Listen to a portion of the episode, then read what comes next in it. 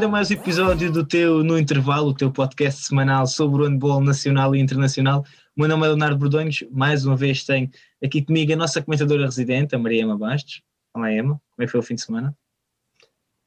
Olá Léo, olá a todos que nos estão a ver ou a ouvir. O meu fim de semana foi bom, recheado de handball e espero que, que de vocês também tenha sido assim e que possam também, se quiserem, dar-nos os nossos comentários sobre aquilo que têm visto, não só neste fim de semana, mas ao longo desta época no nosso campeonato. Exatamente, foi um fim de semana de decisões, muita coisa já ficou decidida este fim de semana na 28 jornada e portanto nós vamos começar já a falar do nosso campeonato placar Handball 1 EMA. Temos aqui alguns resultados, vários resultados interessantes, um, mas começando o Avanca venceu o Póvoa por 28-22, a equipa do Boa Hora perdeu em casa contra o Ismael. Nós a semana passada falámos sobre este Boa Hora, que seria importante vencer agora os jogos que, que ainda faltavam na luta pela manutenção. Acabou por conseguir, conseguir assegurar a manutenção devido a outro resultado, nós já vamos falar mais à frente. Um, o Madeira Sade venceu o ABC por 29-25 e depois a São Joanense perdeu casa contra o Gaia por 28-25. Portanto, este resultado, nós já a semana passada dissemos que ia ser decisivo para as duas equipas seria, no fundo, quem vencesse estaria muito mais perto da, da manutenção. Claro que o Gaia sem vantagem por ter, por ter vantagem pontual. Aqui o Gaia vence, assegura a manutenção, a sua manutenção e a manutenção do Boa Hora, e a São Joanense assegura, entre aspas, uh, o penúltimo lugar e, portanto, vai disputar esta liguilha que vai haver agora no final da época para perceber se consegue continuar no campeonato placar handball 1 ou se desce para a segunda divisão. Exatamente, foi exato, exato, exatamente isso que tu disseste. O Gaia conseguiu vencer em São João esta equipa da São Joanense e com isso garantir a sua manutenção e também a manutenção do Boa na, na primeira divisão. E esta equipa do São Joanense, que na jornada anterior havia perdido com o Boa Vista, precisava de vencer os jogos todos uh, que restavam para tentar fugir da, da descida de divisão. Não o conseguiu e agora, tal como tu referiste, uh, garantiu o penúltimo lugar e por isso terá que disputar a, a, tal liguilha frente ao segundo classificado da segunda divisão, que ainda não sabemos quem será, para ver quem é que ficará na primeira divisão e quem é que ficará na segunda. Exatamente, vamos então ver, ainda não sabemos porque claramente que a segunda divisão teve os atrasos devido ao Covid, portanto ainda não sabemos quem é que vai ser esse adversário, ainda falta muito, mas sabemos que a São Joanense vai estar nesse playoff, nessa liguilha, para ver se consegue eh, assegurar a manutenção no Campeonato Pacara de Balão ou se teremos mais uma equipa a subir, lembrando que a equipa do Boa Vista já desceu divisão. Eu ia dizer garantiu outra vez, mas não garantiu nada. Infelizmente, a equipa do Boa Vista já um, sabe que na próxima época não vai estar no convívio dos grandes, como é que costumo dizer, na primeira divisão, vai estar então na segunda. Boa Vista que, Emma, parece que, um, que a descida lhes tirou alguma pressão de cima, porque a verdade é que em Setúbal, no pavilhão Antoine Velas, que nós sabemos que é muito difícil, vimos várias equipas a terem dificuldade a jogar lá durante a época, o Boa Vista foi vencer o Vitória por 37-34 e portanto, achas que se pode falar nisso que era aquela, já não terem pressão de, de ainda lutarem pela manutenção, apesar de saberem que era muito complicado já há várias jornadas, mas o facto de já terem percebido, ok, nós para o ano vamos jogar na segunda divisão e tirou essa pressão e portanto jogam com mais calma e conseguem impor o seu jogo e e no fundo conseguir este resultado que não deixa de ser surpreendente a equipa do Vitória perder em casa por três gols. Eu acho que, que essa pressão que o Boa Vista poderia eventualmente ter, acho que já, já desapareceu há algum tempo, porque já sabíamos, não é de agora que o destino do Boa Vista estava quase que traçado, porque tiveram um início de campeonato mau e apenas conseguiram vencer na primeira volta, curiosamente, frente ao, ao Vitória um, e agora voltaram a repetir este feito, somaram a terceira vitória apenas e a Exato. segunda desde que sabem que vão descer de divisão. Por isso eu acho que, que não, não terá diretamente a ver com essa pressão, mas eu sinto, julgo que esta equipa quererá mostrar o seu valor e os jogadores, até porque alguns com certeza terão a ambição de continuarem ligados na primeira divisão um, e para isso precisam de se mostrar e de, de, de dar o seu valor e neste jogo, curiosamente, o Boa Vista conseguiu fazer o pleno, vencendo o Vitória tanto em casa e agora fora. Um, e a terminar o jogo aqui com um parcial muito importante de 5-0, um jogo que tinha sido sempre muito disputado, uh, as lideranças de marcador sempre a, a serem alternadas. O Vitória deu um, um parcial de 6-0 perto do final do jogo, mas na reta final o Boa Vista voltou a virar o jogo e acabou por vencer e acho que é uma, uma vitória que moraliza esta, estes jogadores do Boa, do Boa Vista, apesar de, de, saberem que o clube irá descer de divisão, acho que, que é bom e é motivador e acaba por mostrar o seu valor. E do lado de Vitória, se calhar eu acho que, que o relaxamento talvez tenha vindo daqui, porque é uma equipa que já garantiu a manutenção há algum tempo e que está ali entre o, o nono, décimo primeiro lugar já há algum em décimo tempo. segundo. Uh, e, falhei por um, porra. Uh, não, mas acho que, que pode haver esse relaxamento para a equipa estar numa posição relativamente confortável, uma equipa que na época passada tinha terminado em último lugar, um, e por isso talvez os jogadores tenham, tenham uma postura mais relaxada e, e talvez por isso uh, este resultado, que não, não, não deixa de ser surpreendente, apesar de, de ter acontecido na primeira volta. Sim, exato. Aqui o, Boa Vista consegue duas vitórias consecutivas, uh, algo que se falássemos há um mês e pouco achávamos que, ou acharíamos que era, não diria impossível, mas que era extremamente complicado e aqui a equipa a bater a São Joanense e depois a bater logo a seguir o Vitória na semana seguinte, portanto aqui o Boa Vista consegue este triunfo em Setúbal por 37-34. E depois, Emma, um, falando de resultados, um, este não é claramente surpreendente, o Sporting venceu o Belenenses no pavilhão João Rocha por 31-28, o Sporting da Horta recebeu e venceu o Benfica por 28-26, Emma. Eu acho que este é claramente o, o resultado mais surpreendente da, da jornada, eu diria mesmo dos resultados mais surpreendentes da época, porque estamos a falar do Benfica a lutar pelo segundo lugar e estamos a falar de uma equipa do Horta que está em 11 primeiro lugar e, que estava muito perto, esta vitória acaba por lhes permitir subir vários lugares um, e ninguém esperaria uma derrota do Benfica no, nos Açores, ainda para mais quando está na luta com, com, o Sporting por esse segundo lugar. E aqui é um, um que coloca em causa essas aspirações encarnadas de chegarem à segunda posição. Sim, eu acho que, que falaste muito bem quando, quando disseste que, que é provavelmente o resultado mais surpreendente da época, e eu arriscaria-me a dizer que, que o segundo resultado mais surpreendente da época foi quando o Águas Santas foi empatar também uh, nos Açores, porque tivemos alguns resultados que foram algo surpreendentes. Fal acabámos de falar do Boa Vista, uhum, por exemplo, sim. mas realmente vencer uma equipa que luta já há alguns anos pela manutenção e sabemos que a equipa dos Açores uh, passa sempre algumas dificuldades para, para garantir a manutenção devido às condicionantes que tem. Um, vencer um Benfica é sempre um resultado muito surpreendente e hum, é curioso que a equipa das Águias nunca esteve à frente do marcador.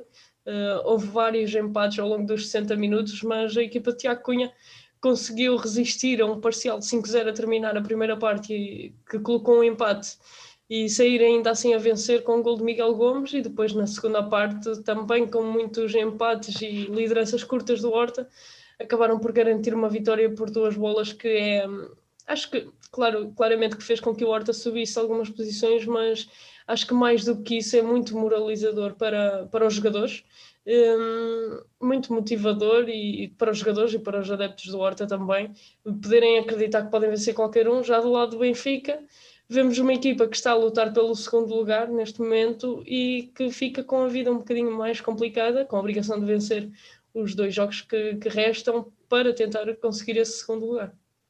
Sim, exato. Eu nem sei se esta não será a primeira vez que o, que o Horta consegue vencer o Benfica, mas acredito que, que se já aconteceu anteriormente não foram muitas vezes. Quem está aqui a acompanhar, seja no YouTube, seja no Spotify, ou no Google Podcast, no Apple Podcast, depois diz-nos, se conseguiste ter acesso a essa informação, diz-nos, mas é realmente uma, uma vitória do Horta completamente merecedora e, e surpreendente, porque ninguém esperaria. Emma, abordando então aqui esta luta pelo segundo lugar, o Sporting vai em segundo com 80 pontos, o Benfica agora em terceiro, já estava anteriormente, mas com 76. Na 29 jornada vamos ter derby eh, e, portanto, este, este derby é claramente o jogo da época para o Benfica. Não sei se concordas comigo, mas é, é um Benfica que perdeu na primeira volta por dois gols, 31-29. Agora vai jogar em casa e, e, tem que vencer por pelo menos três gols de diferença para ainda tentar chegar a esse segundo lugar, acreditando que depois o Sporting possa perder pontos na última jornada. eh, contra o Águas Santas em casa, que aí também vai ser um, um resultado, um, vai ser aí um jogo complicado, não é? Porque também sabemos as aspirações do, do Águas Santas, ainda que estejam um bocadinho mais tranquilas agora, já vamos falar disso mais à frente, mas aqui um, é, é, um clássico tudo ou nada para o Benfica, este, este clássico da 29 jornada, mesmo assim se, sabe que esse terceiro, esse segundo lugar, realisticamente um, acho que, acho que se pode dizer que o, o Sporting é dono e senhor do segundo lugar. Uh, se calhar vamos referir como fizemos quanto ao Porto, acho que o Sporting sim, sim, com uma mão e meia neste, neste segundo lugar, porque realmente este deslize do Benfica colocou em causa um, as aspirações que o clube tem para, para atingir esse segundo lugar. Sabemos que vai ser muito complicado, mas se vencerem o Sporting agora na, na próxima jornada, será possível, mas não dependem só de si, e não depender só de si é sempre um bocadinho mau no desporto e acho que, que o Sporting está, está com tudo para, para assegurar este, este segundo lugar e quem sabe ser já neste, neste próximo derby. Sim, aqui a questão eu diria isto claramente, o Sporting ainda pode, o Benfica ainda pode chegar ao segundo lugar, mas, e aqui passamos para este último jogo, o jogo do título, a 28ª jornada eh, e a 28ª vitória do Porto, que venceu em casa no Dragão Arena o Águas Santas por 35-32 e portanto, Emma, já temos campeão, já andávamos aqui há alguns, algumas semanas a, a, não, a não dar este título ao Porto, mas a verdade é que o Porto é campeão, claramente é um justo campeão, Emma. E eu vi isto no Twitter e, e queria saber eh, a tua opinião, porque eu achei interessante e, e quando olhamos realmente para o registro é, é, é comparável. O Tigas uh, colocou, no, colocou no Twitter que este Porto era, na opinião dele, a segunda melhor equipa da Península Ibérica a seguir a Barcelona. Um, claro, eu acho que isso é, é inegável que o, o, Barcelona é a melhor equipa da Península Ibérica, não, estamos a falar de um, um, nível ainda mais elevado, não é? Mas é um Porto que não perde há mais de 60 jogos. Um, é, é, é, é absurdo. Sim, é, é completamente absurdo, mas, mas é real e realmente o Porto está, como nós referimos várias vezes, um nível acima das restantes equipas, mesmo dos grandes, uh, em Portugal, e isso, isso está claro, não só por esses 60 jogos sem perder, mas pelas 28 vitórias claras uh, deste campeonato. Uh, só me consigo lembrar de um jogo em que o Porto, dois, dois jogos talvez, retirando os grandes, em que o Porto teve que soar muito. O Avanca e o e, Vitória. E o Vitória, exatamente. Exato. Uh, em que o Porto teve que, que, dar o melhor de si para vencer. Um, e mesmo lembro-me de jogos, por exemplo, mais recente, contra o Belenenses, que é o quinto classificado, em que o Porto marcou mais de 40 golos e ganhou por uma margem bastante grande. Contra o Madeira aconteceu exatamente a mesma coisa. Um, e é claro que a diferença entre o Porto e as restantes equipas portuguesas existe e, e, está um nível acima, por isso é que disputa a Liga dos Campeões e chegou pelo segundo ano consecutivo aos oitavos final da prova um, e estará muito perto, quero eu acreditar, de chegar mais longe. Um, agora, fazendo essa comparação direta para o Barcelona, acho que é um bocado complicado, porque, mas existe claramente no, em Espanha a, a diferença clara entre o Barcelona e as outras equipas. Eu não sei precisar há quantos anos seguidos 17, 18 anos seguidos que o Barcelona é campeão.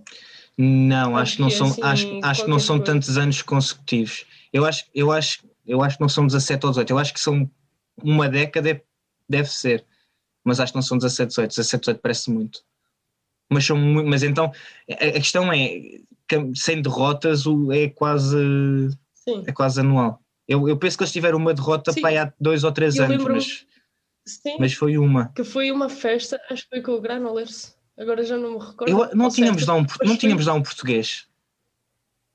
Eu acho que nós tínhamos um português a jogar na, na equipa. Não foi o Jorge Silva que jogava nessa equipa. Eu acho que foi o Jorge Silva que jogava nessa equipa. Pá, sinto que. Eu também mas não me lembro, mas, eu, eu lembro mas, mas foi. foi mas eu lembro. Era chocante. Porque... Exatamente. E mesmo, e mesmo quando não são derrotas, quando não são derrotas, empates, mesmo que nos lembremos, eu não me lembro de um empate do Barcelona.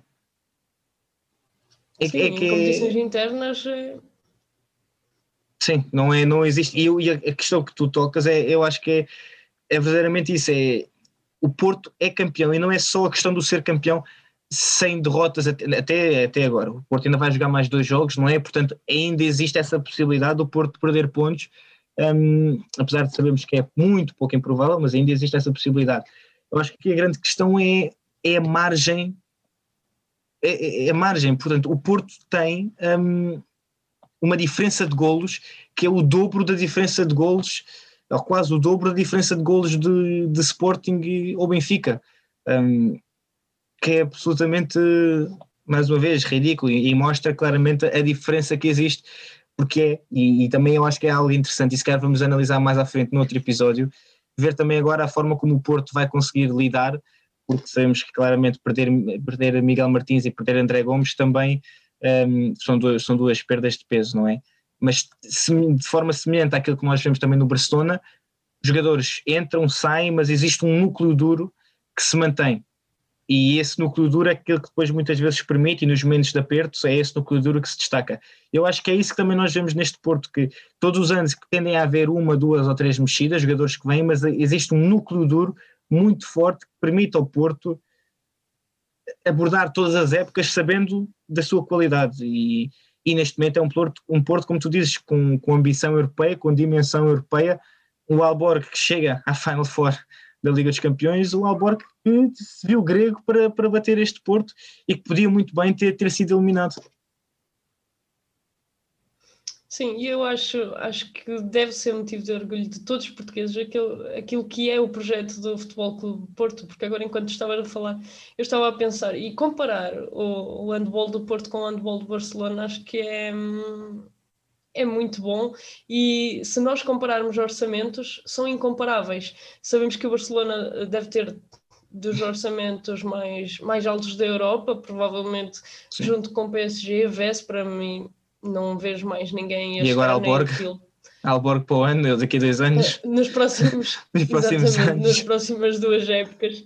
Mas uh, o Porto conseguiu fazer isso com muitos portugueses, alguns frutos da casa, e com um orçamento muito mais baixo, eu não sei, mas na Liga dos Campeões o Porto deve ser das equipas com um orçamento mais baixo e acho que isso é de salientar, não achas? Não sei, eh, na não sei. Grupos, entre, nos grupos A e B, eu, Sim. Se não é do, o mais baixo, se calhar não é, mas nos Sim, não 3, acredito que seja o mais baixo, mas também, sim, não está claramente no top 8 uh, eh, de, de orçamentos mais elevados, no top 10. Sim, e o orçamento acaba por não, não ser uh, compatível com a qualidade que o plantel tem, por isso acho que o Porto está a fazer um excelente trabalho, não só para o clube, mas principalmente para o handball português, e por isso nós devemos estar orgulhosos e, e seria bom que, que, mais clubes portugueses conseguissem trabalhar assim e ter esse sucesso para que o nosso handball continue a crescer. Sim, exatamente. Há, dias falava com, com um colega meu um, e que me dizia que, na opinião dele, o, o projeto do Porto no handball deve ser dos melhores projetos desportivos uh, portugueses, eu não diria de sempre, mas de certeza dos últimos 20 anos, uh, a forma como conseguiram construir uh, a sua equipa e, e, manter esta hegemonia que sabemos que apesar de o Sporting ter conseguido aquele bicampeonato, não nos podemos esquecer daquilo que houve antes e aquilo que tem existido de, desde então. E portanto realmente é, é, é destacar. E, e se calhar devemos fazer, agora estava a pensar, um episódio mais focado no Porto e a, e a abordar realmente esta, esta questão da evolução e da forma como o Porto se conseguiu um, colocar na, na, alta roda do handball europeu. Se tiveres ideias de convidados que gostasses de ver assim, num episódio deste, então diz-nos, porque nós também gostamos de, dessa tua interação. Diz-nos jogadores ou treinadores ou dirigentes, eh, um convidado que tu gostasses de ver, um ou mais convidados que gostasses de ver aqui no, no, intervalo, para falarmos um bocadinho mais sobre este projeto do Porto e a forma como a equipa tem vindo a, a afirmar e a construir esta hegemonia que tem do handball português. Então, depois diz-nos a mim, à EMA, a 7 metros, envia-nos uma mensagem, um comentário e diz-nos o que é que parece, Emma. Parece-me muito bem. Deixa-me só acrescentar aqui uma coisinha, que agora que estávamos a falar em, em projetos desportivos, um, acho que é importante falar disso também, e já vais dizer que eu estou a falar disso só por ser do Nantes. Mas tudo bem. Um, já tinha que eu acho, eu nem digo não, nada. Mas não, eu acho mesmo que, que o projeto do Clube Francês do Nantes devia ser exemplo para, para outros clubes, não só franceses, não só portugueses, mas todos os europeus, porque hum, o Nantes, para quem não sabe, estreou-se na Primeira Liga Francesa em 2008-2009. Passados pouco mais de 10 anos, a equipa conseguiu marcar a segunda presença na Final Four. A primeira foi em 2018, em que venceu. Uh, em que venceu? Tens, não, tens. ficou em segundo lugar, perdeu para o. Então, agora eu já estou a ver o futuro, entendes? Ah, ok, pronto, ok, ok. Uh, perdeu para o Montpellier, por yeah. acaso essa Final Four foi curiosa porque foram três clubes franceses. Uhum. Um, mas isto para dizer o quê? Poucos mais de 10 anos na Primeira Liga Francesa conseguem duas presenças em Final Fours. Um, com cinco jogadores da formação no, no plantel que, que disputa a Champions, uh, todos com menos de 20 anos. Uh, acho que isso é realmente um projeto muito bom e que, que, que, se deve meter os olhos e perceber o que é que os franceses fazem diferente. Eu agora também não vou estar aqui a debitar muita informação sobre isso, mas acho que é um tema muito interessante, até para quem tiver curiosidade pesquisar. E acho que o Porto, ainda num nível um bocadinho diferente, mas não muito longe, está a fazer esse trabalho e que começa a dar os frutos. Sim, claramente. E quem quiser saber um bocadinho mais sobre isso, então também pode ir ao nosso site em www.setmatch.com.pt, colocar lá tempo extra com o Thierry a entrevista que a Emma fez com o Thierry uh, e lá fala muito sobre essas diferenças que existem no handball francês e no handball português, aquilo que Portugal podia ir buscar uh, ao handball francês e, portanto, é uma boa leitura se quiserem saber um bocadinho mais, abordar mais este tema, as diferenças que há e a forma como o Nanto conseguiu e a forma como o Porto também tem feito o seu caminho. E Emma, um, passando aqui um bocadinho para o lado, passamos para o lado do Águas Santas, a equipa do Águas Santas, e aqui falando também dessa luta pelo segundo lugar e a última jornada do Sporting Águas Santas. O Águas Santas perdeu, mas tem vantagem direta com o Belenenses, que é o quinto classificado, e portanto Porto é campeão, primeiro lugar assegurado, e Águas Santas é o quarto classificado, também já assegurado. E portanto temos apenas Sporting e Benfica a lutarem aqui por aquele segundo lugar. O Belenenses também já sabe que a quinta posição é sua, e depois temos aqui Madeira Sade Póvoa e Ismael, todos separados por quatro pontos, e portanto aqui esta a tabela já está a começar a, a aproximar-se daquilo que será o fim. E daí eu dizer que uh, a equipa do Águas Santas provavelmente entrará, entrará, não, provavelmente não, entrará na última jornada a saber que não sofrerá alterações na tabela classificativa, portanto será entrará o jogo com a ambição de vencer claramente como tem em todos os jogos, mas o Sporting sabendo que se perder na luz agora na 29 jornada, esse jogo no João Rocha será decisivo e portanto aí os comandados de Rui Silva deram tudo e, e, estarão mais perto da vitória, mas ainda faltam duas jornadas e portanto derby na próxima jornada, na 29 jornada entre Benfica e Sporting, que será decisivo para então esta luta pelo segundo lugar, Emma. E falamos de campeonatos em Portugal, também temos que falar da primeira divisão feminina, aqui o Madeira Sade que venceu o Benfica, a equipa do Madeira Sade conseguiu igualar o Alavário no topo da classificação, ambas as equipas têm 62 pontos, o Benfica segue em terceiro com 60 pontos, mas na próxima jornada já vamos ter aqui um Madeira a lavar em um Love Tiles, e portanto também aqui eh, um clássico, não deixa de ser um clássico, né? um clássico decisivo e, e que pode colocar uma ou as duas equipas, ou quem sabe até o Benfica, mais perto de, do possível título. Sim, exatamente. O Alavário, depois de estar a fazer uma, uma boa prestação e a, a conseguir conquistar pontos de vantagem para os seus rivais diretos, uh, sendo eles o Madeira e o Benfica, acabou por escorregar frente ao Alpendurada e um, escorregar não, porque o Alpendurada, e eu não quero ser injusta, tem feito uma boa época e conquistado bons resultados, mas o Alavário acabou por perder pontos num jogo que talvez não estivesse a contar e esta vitória do Madeira sobre o Benfica veio aqui remexer um bocadinho a tabela classificativa e hum, acordar tudo de novo, porque temos o Alavário com os mesmos pontos que o Madeira e logo atrás, apenas com menos dois, o Benfica. E agora, como tu disseste bem, vamos ter um jogo que vai ser decisivo e, e, este campeonato está ao rubro e é difícil. Eu sei que no início da época, ou muito perto disso, apostei no Alavário para vencer, mas sinceramente, a esta altura, acho que qualquer uma de, destas três equipas está muito próxima de, de conseguir. Uh, vencer o campeonato e por isso estas uh, restantes jornadas vão ser cada uma delas muito importantes e, e temos de, de, ter em conta também que este, esta reta final do campeonato feminino tem sido muito desgastante. Esta semana houveram equipas em cinco dias a fazer três jogos e isso é muito complicado de gerir e talvez por isso apareçam estes resultados também hum, mais surpreendentes, mas acho que acaba por ser bom por outro lado porque dá outra emoção.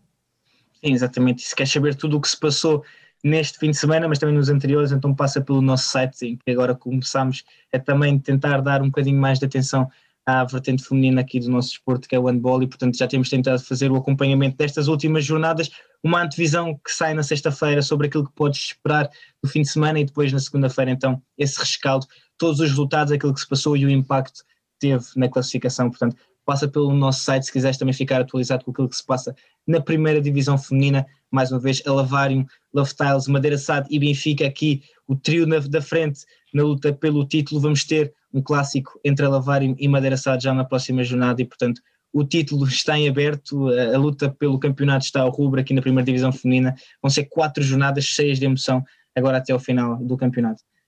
Terminamos então a falar um bocadinho da European League, um, a HF European League que terminou com a vitória do Magdeburg. Falámos há pouco dessa questão que houve na Final Four da Liga dos Campeões há uns anos, termos três clubes franceses. Nesta Final Four tivemos três clubes alemães e um polaco, o Wisla Plock que bateu o Sporting nos oitavos de final da European League, e é aqui um Magdeburg que acaba por vencer, um Leuven que termina em terceiro lugar, a equipa jogava em casa, acaba por ser um pouco a decepção, acho que podemos dizer isso, um, mas aqui também a, a demonstrar-se claramente o poder da Bundesliga.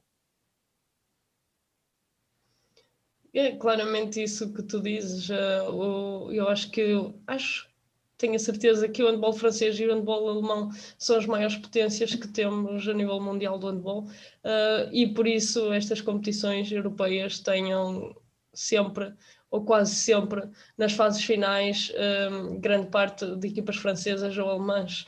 Um, agora na, na Champions isso já não acontece, acho que só se pode, só duas equipas do mesmo país é que podem participar, portanto acho que não voltaremos a ter três equipas uh, do mesmo país, mas que é certo é que agora na European League tivemos três equipas alemãs, três equipas muito fortes e um, um bloco, talvez um outsider nesta Final Four. Eu acho que pouca gente esperaria que, que a equipa polaca conseguisse lá chegar mas conseguiu e viu pela, pela frente três tubarões alemães, porque sabemos que, que o campeonato alemão está recheado de talento e mesmo muitas equipas, muitas também não, mas algumas equipas que não estiveram presentes nem na Champions nem na European League tinham valor para lá estar e acho que isso é de salientar o bom handball alemão e o bom handball que se pôde ver neste fim de semana. Sim, e, de forma até curiosa, depois chegamos à Final Four da Liga dos Campeões e pela primeira vez em muitos anos não vamos ter uma equipa alemã. Uh, e, e, é curioso, e acho que podemos olhar para, para esta Final Four da European League. Qualquer uma destas quatro equipas são equipas que podiam muito bem estar na Liga dos Campeões e que já lá estiveram num passado recente. Uh, e acho que ao longo do fim de semana, e nós tivemos a oportunidade de, de estar presentes na, nas conferências de imprensa e nas media calls, e, e, aquilo que todos os jogadores frisaram foi realmente o nível qualitativo e o nível competitivo que esta European League tem. Um, e que, portanto, acho que esta decisão da HF em, em aumentar ainda mais uh, o ritmo competitivo, não só na Liga dos Campeões, mas nesta European League e na própria European Cup, toda a gente saiu beneficiada porque esta European League realmente teve um nível muito elevado, esta Final Four também o teve e, e foi, foram grandes jogos. A equipa do Magdeburgo muito forte, acaba por ser por cima. A equipa do Fucha foi interessante porque durante todo o fim de semana sempre tivemos a oportunidade de falar com os jogadores do eh, frisaram sempre a questão da consistência. E uma questão que, que eu achei espetacular, uh, acho que ainda não tinha falado disto contigo, foi uh, depois no final do jogo, no, depois da final ter terminado, um, na flash interview a falar com o jogador do, do Magdeburg e ele um, a destacar, na altura perguntei então qual é que tinha sido a chave para eles terem conseguido manter a consistência e ele, a resposta dele foi sabíamos que tínhamos mais de 3 horas para, de descanso do que a equipa do Fuxa e portanto decidimos, como foi, a primeira coisa que fizemos foi ir comer qualquer coisa, relaxar, ver vídeo, preparar-nos porque queríamos estar eh, na, na melhor forma para, para este jogo do Fuxa de Berlim e achei isso espetacular. A forma, a, é, a, é, a mentalidade de mal acabou a meia final, ok, final, temos já que nos focar, temos que nos preparar. Com menos de 24 horas de, de descanso entre, entre jogos, achei espetacular e realmente o Magdeburg acaba por ser um vencedor, claramente com todo o mérito. E eh, esta foi mais uma Final Four que nós também tentámos levar a ti. Um, e para a semana, Emma, vamos ter mais uma Final Four. Portanto, isto agora são só Final Fours é da próxima semana, Final Four da Liga dos Campeões Feminina. Exatamente, e, e, também já no fim de semana seguinte teremos a Final Four uh, da Taça de Portugal, Lidl Final Four Taça de Portugal. Assim é e entre é. essas Final e é Fours é vamos ter a seleção o... feminina. Que também não é Final Four, mas é quase como se fosse Final Four, é liguilha. E entretanto também devemos ter a Final Four da Liga dos Campeões, que eu agora já não sei, a da masculina, porque eu agora já não sei as datas de cor, mas isto é tudo seguido. Eu acho que é depois. E entretanto, pelo meio ainda vamos ter as duas mãos da ah, final do, da European do, Cup. Da, da, Cup. Portanto, é, isto vai ser agora, é assim, se tu escolheste uma altura perfeita para começares a acompanhar o no intervalo e começares a seguir a 7 metros, porque estamos a entrar na fase de todas as decisões e agora parece que todos os dias temos um troféu em disputa, portanto, se queres manter-te atualizado com tudo o que se vai passando, seja em Portugal, seja lá fora na Europa, então segue-nos na 7 metros, seja no Twitter, no Facebook, no Instagram, no TikTok, no YouTube, no Spotify, no Google Podcast, no Apple Podcast, ou então no site em www.7metros.com.pt. É, mas já sabes então aí quando é que vai ser a Final Four da Liga dos Campeões masculina? Sim, 12 e 13 não falta muito, é seguido. É, é seguido. Agora temos a Final Four da Champions feminina, fim de semana seguinte Taça de Portugal, fim de semana seguinte Liga dos Campeões, onde temos dois portugueses, Luís Frade com o Barcelona e Alexandre Cavalcanti com o Nantes. E... Eu acho que é desta que nós vamos ter um, um Tula campeão europeu, estou a sentir. Aí tem de ser. Estou a Está sentir. 50-50, temos duas equipas com portugueses, Exato. portanto... Vamos eu, nem vou, eu nem vou dizer mais nada que é para não guardar nada. Mas vamos ver então. Sim, é melhor. Emma, queres deixar então aqui uma mensagem a quem nos está a ver ou a ouvir? Claro que sim, continuar a agradecer todo o apoio que nos têm dado e por nos estarem a acompanhar. Uh, Deixem-nos feedback sobre se gostam do, do, nosso conteúdo que estamos a fazer mais recente sobre o handball feminino, também sobre a Final Four da, da European League, que, que o nosso amigo Leonardo Verdonhos uh, acompanhou com tudo e para vos trazer uh, conteúdo exclusivo. Um, eu acho que, que nós, uh, ou amantes desta modalidade, só ganhamos com isto e, e, é bom termos estas partilhas, não só de conhecimento, mas também de sugestões e opiniões, que nós, nós fazemos isto para vocês e por isso é sempre bom saber que, aquilo que vocês acham. Sim, exato. Agora aí, uh, por acaso recebi um feedback, eu espero que ele não se chateie. O Jota Souza, que nos uh, deu um, um, me enviou uma mensagem para fazermos então o tal episódio sobre as transferências e, portanto, está prometido que nós vamos fazer o episódio sobre as transferências. Há aí muita coisa no mercado e, portanto, vamos fazer mais à frente o episódio a falar sobre todas as transferências, mas terá que ser então agora no final da temporada, porque, tal como tu já ouviste, vamos ter aí três fins de semana completamente cheios. Um, e sim, agradecer a todos os que to, agradecer a todos os que nos têm acompanhado e continuam a acompanhar na 7 metas, é meio acho que concordas comigo, não é? Ver a evolução e, e, perceber quando estamos então numa flash interview ou numa conferência de imprensa da European League e ver que somos os únicos, um, os, os, únicos de, órgãos de comunicação, que nós não somos, mas pronto, uh, a estar presentes do ponto de vista internacional. Uh, e quem está aqui a acompanhar não sabe, mas nas conferências de imprensa e nas media calls da HF European League, para além dos meios de comunicação alemães, nós éramos os únicos internacionais que estavam lá a fazer perguntas e a inquirir os jogadores e os treinadores e, portanto, realmente demonstra e, e agradecemos então porque isto só é possível graças também a, ti, ao teu apoio, ao apoio que nos tens dado, o seguir, o retweetar, o meter gosto, partilhar. É por isso é que nós pedimos sempre o feedback e pedimos que partilhes, porque é assim que nós conseguimos continuar a chegar lá fora e conseguir marcar presença nestas Final Fours, European Leagues, Ligas dos Campeões, uh, europeus, mundiais, uh, Jogos Olímpicos, quem sabe, portanto, é tudo graças a ti e, e, este projeto da 7 metros também é um bocadinho teu. Portanto, obrigado a todos os que nos têm acompanhado. Esperemos que tenhas gostado deste episódio do intervalo em que falámos sobre o Campeonato Placar Handball 1, a primeira divisão feminina e também as competições europeias com a Maria Mablanche, o meu nome é Leonardo Bordões. Não percas o próximo episódio porque nós também não. Até à próxima.